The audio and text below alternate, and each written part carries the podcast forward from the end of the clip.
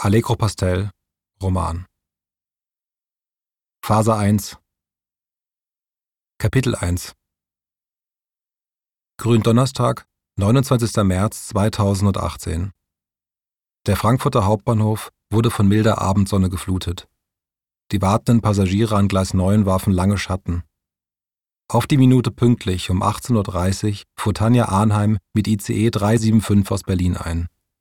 Als Jerome Daimler, der eine Tüte mit frischen Backwaren in der Hand hielt, Tanja auf Höhe des Bordbistros aussteigen sah, überlegte er für einen Moment, ob er ihr entgegenlaufen sollte, aber dann fand er es charmanter, einfach stehen zu bleiben.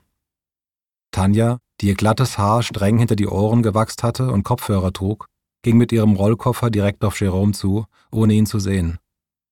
Jerome konnte gar nicht anders als zu lächeln, und als Tanja ihn zwischen den umhergehenden Passagieren endlich wahrnahm, strahlte auch sie, was für Jerome erneut ein Ereignis war, denn bei Tanja Arnheim hätte man annehmen können, ihr Gesichtsausdruck ändere sich nie. Und dann plötzlich hellwach glänzende Augen, gerade Zähne.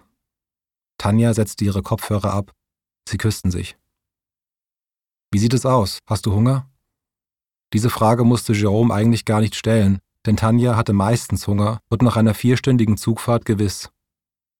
Ich habe lange im Bordbistro gesessen, die Maultaschen waren ganz okay. Sie küssten sich nochmal. Wollen wir gleich nach Hause oder sollen wir uns hier irgendwo ein antrinken? Jerome zwinkerte und Tanja zwinkerte auch. Lass uns zu Hause trinken. Sie gingen Hand in Hand in Richtung U4. Jerome hatte sich nur selten zuvor dafür entschieden, an der Hand eines Girlfriends durch Menschenansammlungen zu gehen. An der Seite von Tanja hinterfragte er dieses Bild nicht einmal mehr.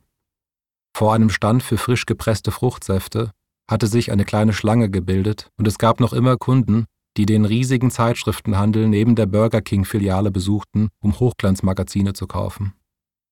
Tanja hatte während ihres letzten Besuchs erzählt, dass es ihr deutlich mehr Spaß mache, kurze Videos und Fotos aus der Peripherie zu senden, als aus der Hauptstadt, die jeder kannte.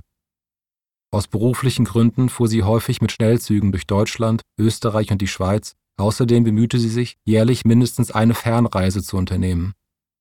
Ihre Meinung war, dass viele Menschen ihr Potenzial verschenkten, weil sie ihren eigenen Kosmos zu selten verließen.